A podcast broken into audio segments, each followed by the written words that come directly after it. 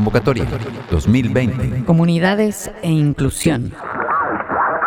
Santiago Kundari. Miguel Hernández.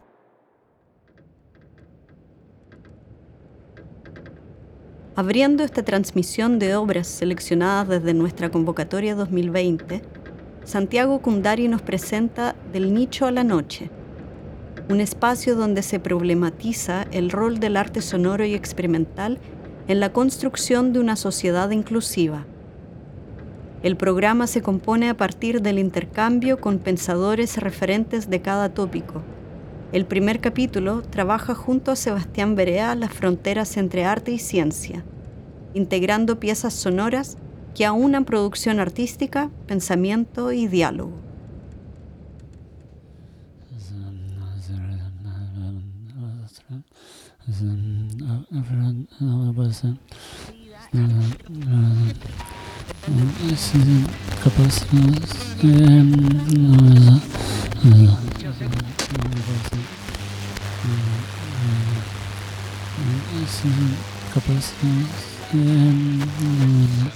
Santiago.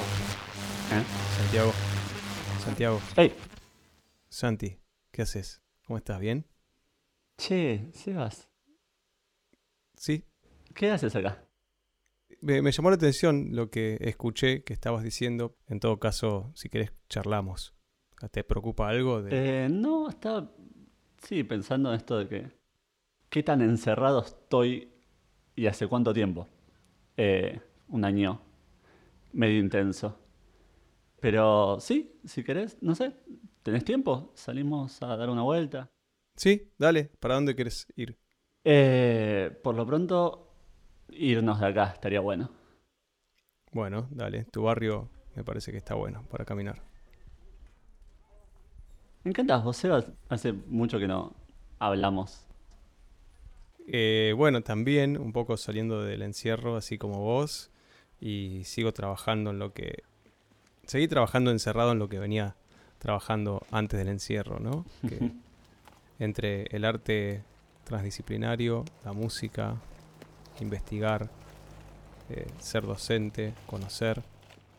Digo que bueno, que trabajo, ¿no? En eso, no que soy eso. Por ahí lo de ser docente Ahí va. estuvo de más. Pero trabajo haciendo esas cosas. No está bueno el ser, el decir yo soy, porque eh, es costoso definirse. Y encima, yo como que después de mucho tiempo entendí que no tenemos por qué definirnos. Así que me gusta más decir qué hago, aunque eso no defina lo que soy. ¿no? La pregunta de qué soy es mucho más profunda. Está buenísimo. Yo una vez escuché una mujer que decía que es común ver en, en los currículum dónde vivimos y dónde trabajamos, pero que a todos nos llamaría la atención el definirnos a través de, de los recuerdos, ¿no? Eso está bueno, como, ¿por qué no ser, no sé, un ambiente o un sonido? Eh, además de, de la actividad que ejercemos día a día. Cuando, sabes que cuando trabajo a veces con, este, bueno, vos sabes que yo tuve- tengo la fortuna de haber creado un espacio en la UNSAM que se llama Música Expandida, que funciona como una especie de residencia de formación y producción. Y, y ahí también a veces me toca dar clases en otras carreras con artistas eh, escénicos de otras disciplinas. Y hay un ejercicio que me gusta hacer que es eh, hacerles tomar nota de un recuerdo sonoro de su infancia, ¿no? Algo que, un sonido al que puedan anclar emocionalmente su vida de alguna manera. Y es muy curioso lo que pasa y muy fuerte con, con mucha gente, sobre todo fundamentalmente con la gente que no es nacida en Buenos Aires y los sonidos que le recuerdan a su infancia ya no están acá o están opacados por otros sonidos más fuertes en todo caso. Claro. Así que es una forma un poco de definirse a través del sonido. Yo tengo algunos sonidos que, que me devuelven una perspectiva que, que está buenísima porque uno no tiene consigo todo el tiempo, ¿no? Que Totalmente. es la perspectiva, la perspectiva de, de la niñez.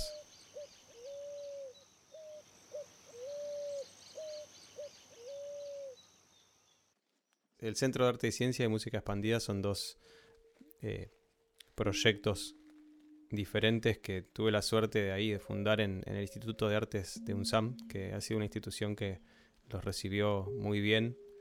La, Universidad de San. Martín. En la Universidad de San Martín, claro. Eh, pensé que, me, que me- me alegra que me recuerdes.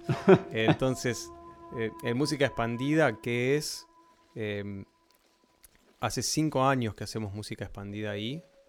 Y este año, perdón, a fines de año pasado me di cuenta de que música expandida es el lugar que me hubiera gustado tener a mí cuando buscaba qué hacer y no existía. Entonces creé el lugar que y- y lo poblé de la gente que me hubiera gustado que me guíe a mí también.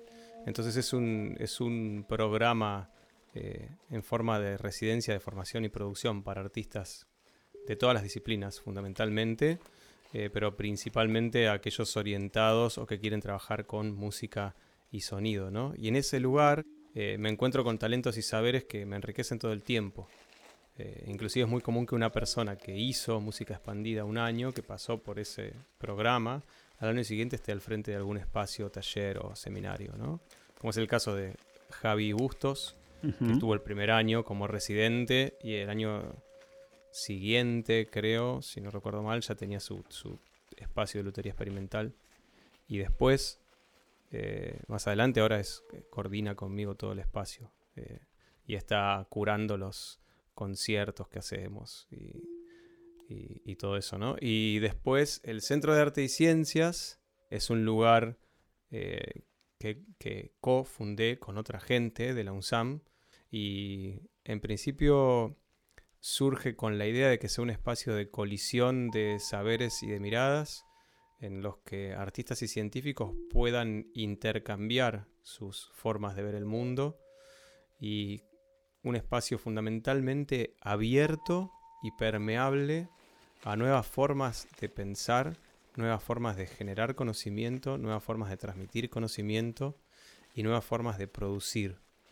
Entonces, eh, de alguna manera, ese espacio para mí es fundamental porque se propone como una anomalía dentro de una estructura institucional universitaria. Me gusta la idea de que el Centro de Arte y Ciencia sea como una especie de...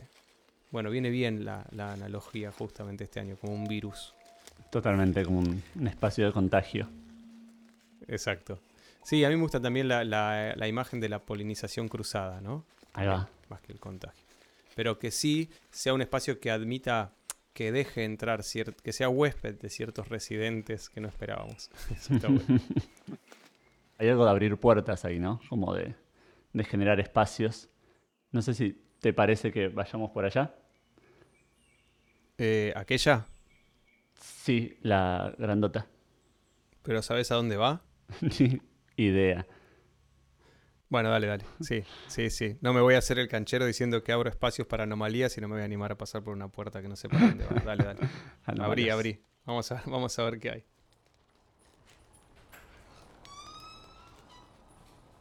Polinización cruzada. ¿Qué arte, ciencia? ¿Qué, qué pasó ahí? ¿Qué aparece con, con- con este concepto y con, con el cruce de como, como esa frontera anómala?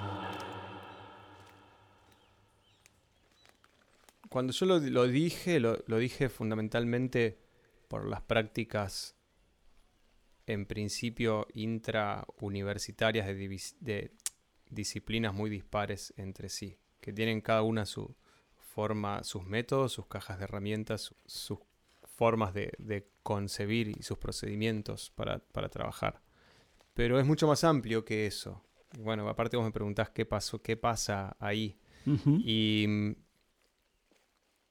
fundamentalmente creo que, que la idea de polinización cruzada es algo que tenemos que abrazar hoy más que nunca para poder pensarnos en este mundo tan caótico en el cual eh, estamos encerrados, pero muchos de nosotros no somos capaces de reconocer la implicancia y el impacto de nuestros propios actos en cambios que hemos producido a un sistema que en el cual también somos de alguna manera invitados, que es el sistema terrestre, que eventualmente nos llevaron a estar encerrados hoy.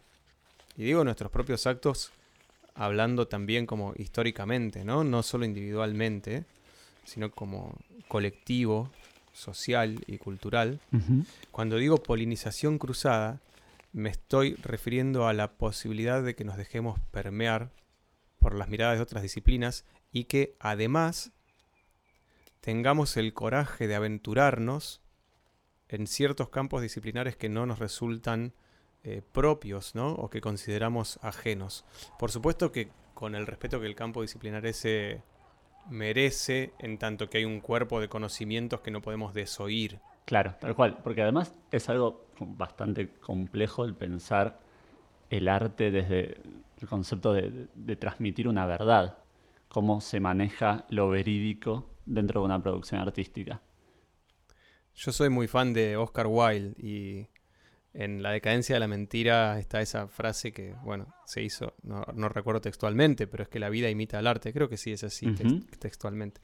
Y me parece como una declaración hermosa y fundamentalmente porque el libro eh, es un diálogo y la decadencia de la mentira, eh, el protagonista está preocupado y, recuerdo que en un, pasaje que tengo hiper subrayado dice, quien valora más la verdad que la belleza nunca podrá acceder al santuario más sagrado del arte. Es hermoso. Entonces, el arte no tiene por qué eh, ser edificante. Estamos en otro lugar. Te iba a preguntar también qué tipos de, intercambios o de relaciones hay entre el arte, o puede haber, y la ciencia. Hace unos días eh, leía que, bueno, la ciencia ficción estimuló mucho de lo que es la, construcción y, el avance en materia de, satélites, de cuestiones de avances científicos. Entonces, ¿de qué otra forma podrían llegar a cruzarse o encontrarse estos mundos? Hay hay este tantos vectores de relaciones entre las disciplinas de la ciencia y, la producción artística en todas las épocas, y algunos son tan sutiles, y algunas son unas historias conceptuales maravillosas y súper chiquitas que van tejiendo hilos aparentemente este, entre, lugares aparentemente desconectados y, vas viendo cómo aparecen. Em, pero bueno, esos, en, esos vectores de, también de permeabilización y de polinización cruzada, hay, hay prácticas que son mucho más visibles y mucho más contundentes, que con resultados mucho más macroscópicos, como en el caso de, la ciencia ficción, inspirando ciertos desarrollos tecnológicos, eh, pero también hay avances más sutiles y no necesariamente eh, avances que, impliquen un desarrollo y que impliquen eh, una aplicación práctica. Que esa es otra cosa también que, es, para mí es, un punto muy álgido, tanto para el arte como para la ciencia, ¿no? que la ciencia se permita que investigar, porque tiene que investigar sin estar orientada a desarrollar soluciones. Entonces, en esos campos de polinización cruzada, en esas acciones y, gestos y vectores de polinización cruzada, para mí hay un montón de, diálogo y de ejemplos que son súper contundentes y, fértiles. Uno que, tengo muy reciente, que, trajo justamente en un congreso que hicimos del Centro de Arte y Ciencia hace un año, una curadora chilena que se llama Cata Valdés, eh, talentosísima, nos mostró un proyecto sobre unos artistas que habían estado trabajando en la cordillera eh, con un grupo de científicos que investiga una niebla, un fenómeno eh, meteorológico que se llama eh, Camanchaca, que es una niebla de la cordillera de los Andes tan fina que es imposible de fotografiar, ¿verdad? Entonces, los artistas que estuvieron, si mal no recuerdo, seis meses trabajando junto con los científicos, finalmente desarrollaron una cámara de fotos con eh, láser de luz azul, que es eh, en el espectro visible la luz más corta.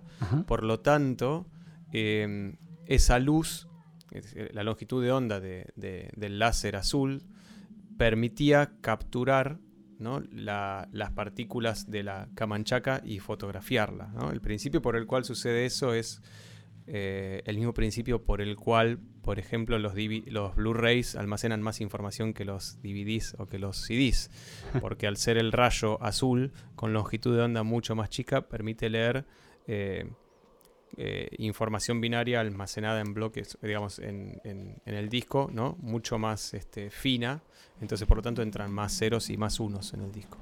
Pero el hecho de que ellos hayan desarrollado una cámara que les permita fotografiar la camanchaca para su producción artística implicó que los científicos a partir de ese momento tenían una herramienta más para observar el fenómeno que estaban estudiando. Y eventualmente, con la observación producida por esa herramienta, poder entender el fenómeno eh, de una forma más completa. Buenísimo. Eh, che, ¿te parece que nos sentemos un poco? Estoy cansado de caminar. Dale, está buena. Sí, mejor. Esa- ¿Acá? Sí. No, Eh, para, para. Vamos a aquel, aquel banquito está lindo. Esa puerta era realmente gigante. Se escuchaba raro, ¿no? No- yo no, no vi el final, no vi las paredes. ¿Tenía final eso? Eh, por lo pronto, siento más aire. Eso está bueno. Buenísimo. Dale, quedémonos acá. Sebas, ¿qué pasa? Y me parece que viene a colación con las diferencias entre las fronteras que puede haber entre el arte y la ciencia y el arte y la tecnología. Digo, porque Mm. capaz pensándolo desde lo tecnológico, sí estoy más atento a un vaciamiento de, de poética. Puede ser que coincida un poco con vos en eso, pero el vaciamiento de poética creo que responde a una fascinación por la herramienta. Ajá. Hay tantas herramientas nuevas todo el tiempo, ¿no? A las cuales tenemos acceso, tanta democratización, bienvenida sea, de los medios de producción artística. Hago la salvedad porque no me gustaría que, que- que se interprete lo contrario, ¿no? Abrazo la democratización de los medios de producción, abrazo las inteligencias artificiales que, que nos permiten eh, rápidamente transformar una imagen en algo que no era o que Mm. queremos que sea, o, o los software que nos permiten crear mundos virtuales. Digamos, pero hay una especie de fascinación con la herramienta que supongo que, que- que es tan tangible y tan visible por, por la propia velocidad de los desarrollos, ¿no? Fíjate que desde la fotografía digital a Internet, a las redes sociales, a la inteligencia artificial, al machine learning y a las aplicaciones que te cambian la cara, no Sí. pasa tanto tiempo. Todos esos saltos que cualitativamente son monstruosos se producen en muy poco tiempo. Y entonces, en todas las disciplinas artísticas ha habido como una sacudida muy fuerte de, de los medios de, de producción, de- del material, ¿no? de obra, producto de, la aceleración con la que la tecnología para, para producir ¿no? se evoluciona. Y creo que la fascinación con esas herramientas no es que las herramientas vacían de contenido poético la producción artística, Claro. sino que simplemente que se produce muchísimo más y muchísimo más rápido. O sea, muchísimo más y muchísimo más rápido. Todo el tiempo estamos produciendo contenido. Y creo que es una cuestión casi estadística, ¿no? Todo eso no puede tener una carga poética abrumadora. Hablo por mí también, ¿eh? Sí, sí, sí. sí. crítica de, de otra gente. Pero sí, sí, yo produzco mucha basura todo el tiempo. Pero, Está pero buenísimo. está buenísimo. de- Está buenísimo igual, porque en esa, en ese producir también es parte de nuestro proceso, ¿no? De nuestros procesos de, de cosas que no nos convencen, de descartes, de, de callejones sin salida, que después, de alguna manera, alimentan y son el soporte de alguna cosa que sí va a tener, va a ser lo que queremos y que va a tener la carga poética que buscamos y todo. No. Me quedo mucho con esto que, que- que me encantó por, por el paralelismo que podemos llegar a hacer, que es el... Yo también produzco basura. En un momento en Sí. donde se, se implementó, se empezó a reflexionar acerca de justamente cuánta basura producimos y qué hacer con ella de alguna forma. Eh, estaría bueno capaz pensar dentro de, de la producción artística o, o de las herramientas propias o de, del hacer, qué hacer con, con esa basura que producimos, con esa basura poética. Sí, pero primero quiero sacar la connotación negativa, ¿eh? porque lo dije así y parece que, que todo eso fuese material inservible y que fuese tiempo perdido y es al contrario, ¿no? Eh, si no nos permitimos el, el juego y la deriva, ¿no? Y, y- y de nuevo, la inutilidad de las cosas que hacemos, no nos estamos poniendo en el lugar correcto para hacer las cosas. Hay una poética del desecho muy, muy fuerte, muy, pero también que se puede leer en una clave de, de belleza trágica, ¿no? De esta historia de los desechos eh, de la humanidad, que hoy llamamos antropoceno, ¿no? Bueno, y tenés como bastante trabajado el tema eh, en relación a Sí. lo artístico del antropoceno.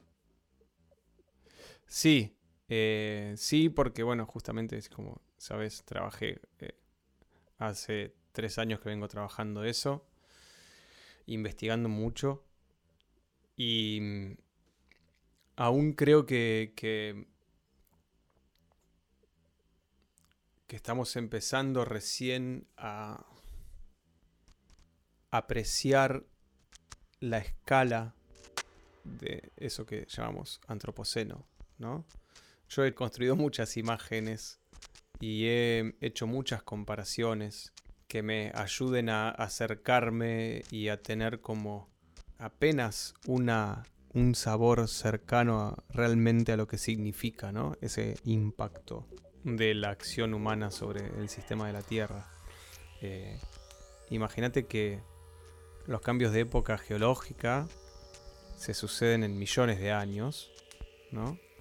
El último cambio, digamos, de- que fue el, el pasaje a la época del, de- al Holoceno, digamos, tomó casi dos millones de años, ¿no? sin ninguna especie que intervenga en la forma en la que intervenimos nosotros.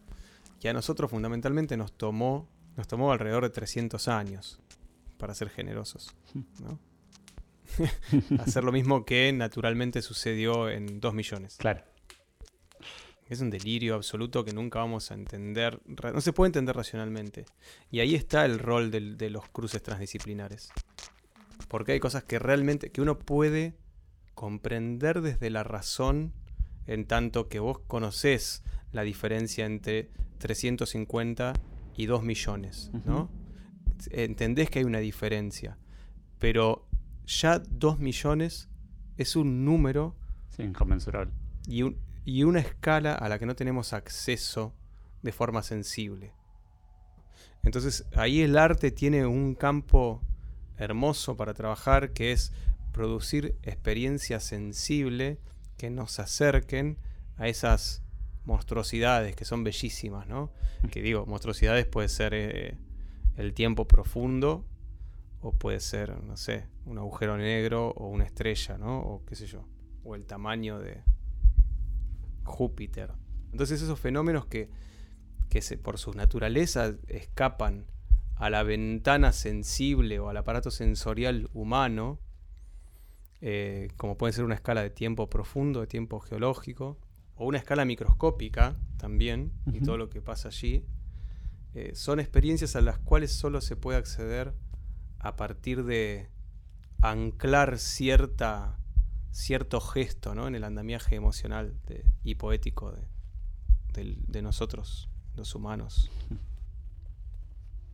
Sebas, bueno, esto me, me, gustaría pensarlo con vos y en base a un poco a, a lo efímero, a lo inconmensurable, al antropoceno y, y a las huellas que, que se van construyendo y se van dejando en, en la historia del arte y de la humanidad. Lo que quería preguntarte era si en estas fronteras, en estas en estos intercambios, en esta polinización cruzada entre el, arte y la ciencia, ¿vos crees que, eh, se provea o, o se, se asienta algún tipo de, de escalón en pos de una sociedad más inclusiva.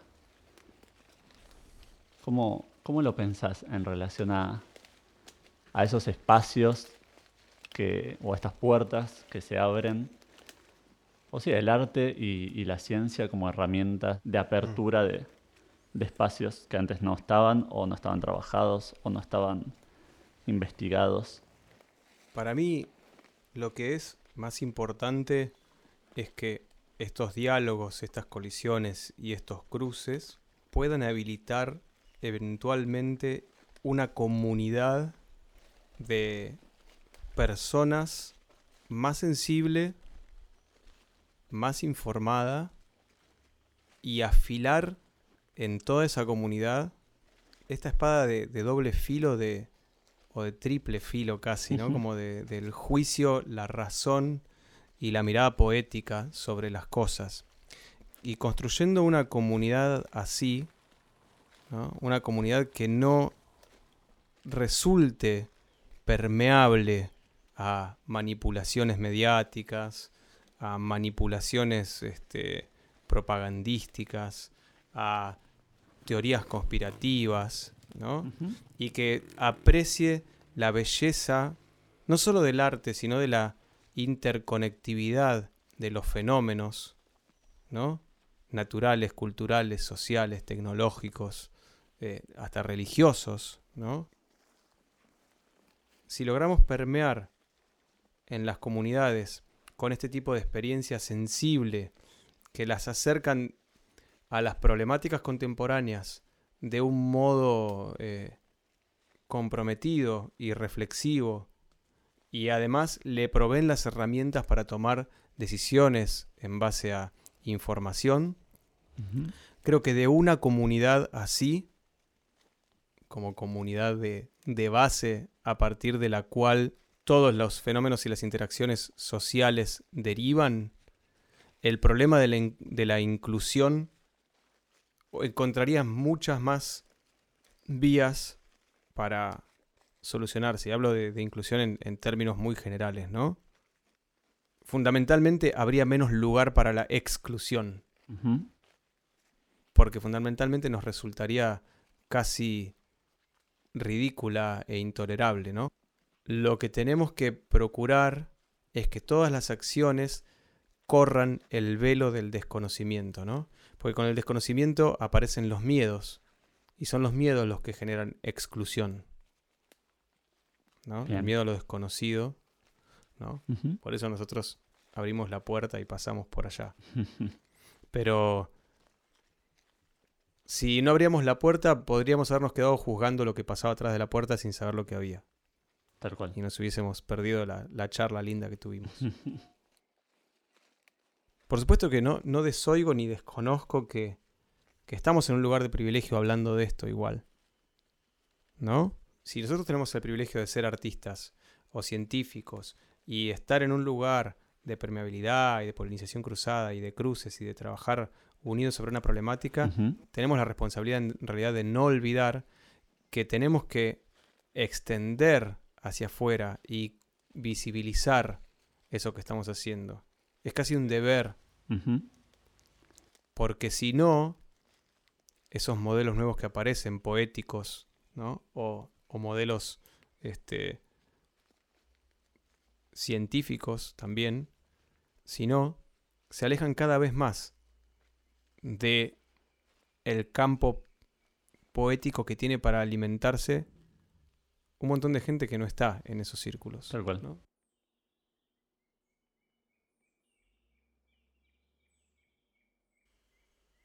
Che, ya se hizo de noche. Eh, yo, de todas formas, me quedaría acá.